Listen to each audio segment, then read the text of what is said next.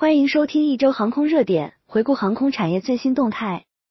十一月八日，美国联邦航空管理局 FAA 公布了针对周 B 公司电动垂直起降飞行器的 JAS 四一适航标准，首次详细介绍了动力升降电动垂直起降飞行器的认证基础，并将电动垂直起降飞行器纳入了二十一部的一七 B 项下所属的特殊类型飞行器。这标志着。美国联邦航空管理局初步理清了对电动垂直起降飞行器这一全新品类飞行器的适航审定标准和路线。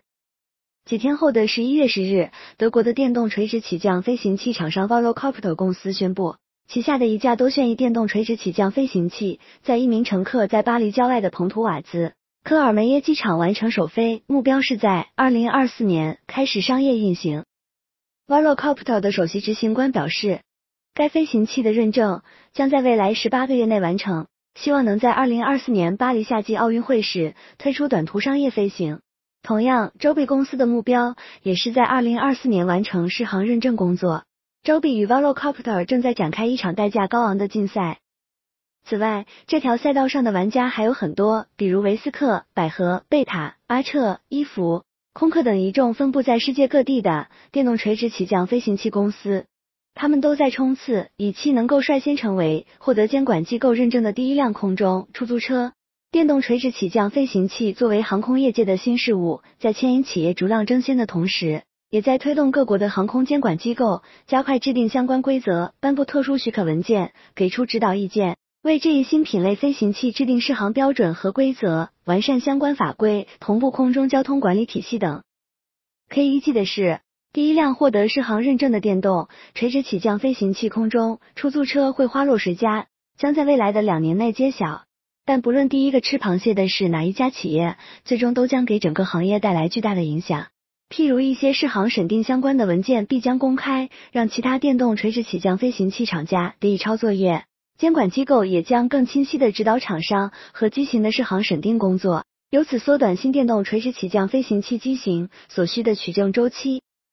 如此一来，监管机构制定政策法规，持续扶持与规范产品标准，厂商不断对技术进行迭代升级，由此形成良性循环，加速电动垂直起降飞行器的商业化、量产化，最终投入市场运营。虽然如今全球电动垂直起降飞行器赛道上挤满了大大小小的玩家，但焦点依然集中在那些头部明星企业上，而这些企业无一例外都背靠大树。这大树中既有传统的飞机或汽车制造商，如波音、空客、巴航、丰田、现代、通用等，也有来自华尔街资本或互联网科技公司的风投，还有如航空公司达美、美联航、美国航空、日航、维珍、优步、机场空港乃至美国空军等潜在买家的支持，更有一些通过与主要供应商如霍尼韦尔、罗罗等航电发动机厂商达成技术合作。战略合作伙伴关系来建立自身的业界地位，特别是技术支持这种形式，对于诸多新创电动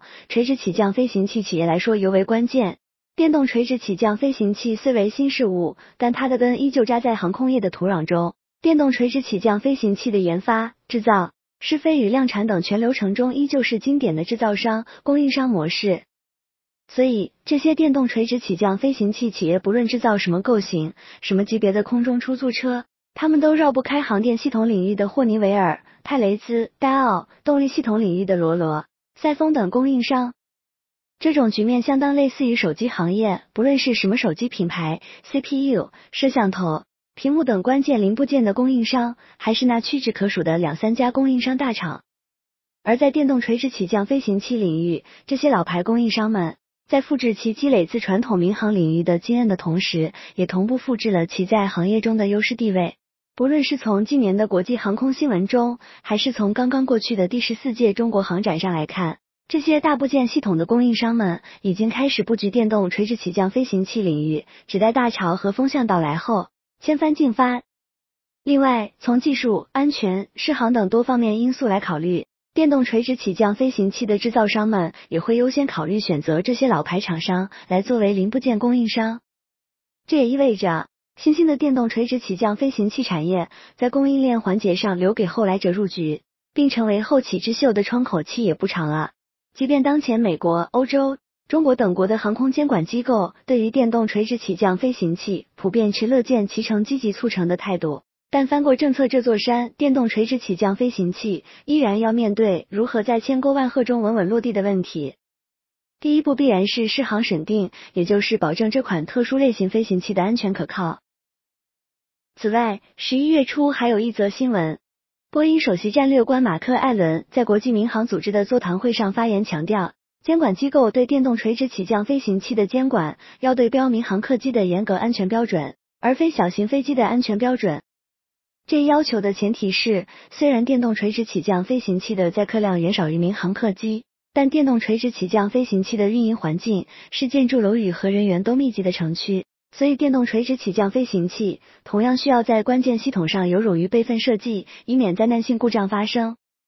此外，电动垂直起降飞行器既然被冠以空中出租车之名，那么其使用强度、频次与可靠性也要对标城市之中的地面出租车。当前的民航客机一架一天飞二三趟航班就算是极限了，但短途运输的电动垂直起降飞行器运行频次则高得多，可能一天要飞上十几次、几十次。那么电动垂直起降飞行器是否抗造、耐用，能否在经年累月的飞行后还保持较高的可靠性、较低的故障率，这些问题都有待解决和验证。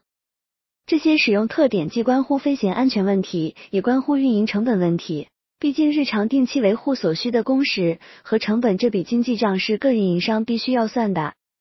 除了安全性、经济性外，关于电动垂直起降飞行器运行的另一个因素在于其起降场地等地面配设设施的如何建、建在哪。虽然日前美国联邦航空管理局等监管机构已编制了起降场地建设标准的文件，但难点显然在于建设，而且是要在寸土寸金的城市核心区。其实，城市生活中快递柜、充电桩、停车场、垃圾点等建在哪，这类小问题背后都有着不小麻烦，涉及居民、建筑责任方与运营企业等多方的交锋。可以想象，电动垂直起降飞行器相关配套设施建设背后，也一定存在多方的博弈。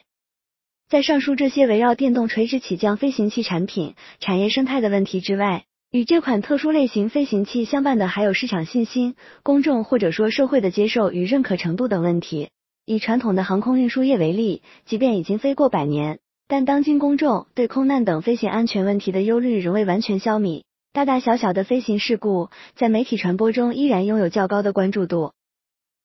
那么，作为新人出道的电动垂直起降飞行器，它的每一次起起落落都不免如履薄冰。毕竟，公众信任和市场接受度需要时间和经验不断累积，而摧毁公众的信心，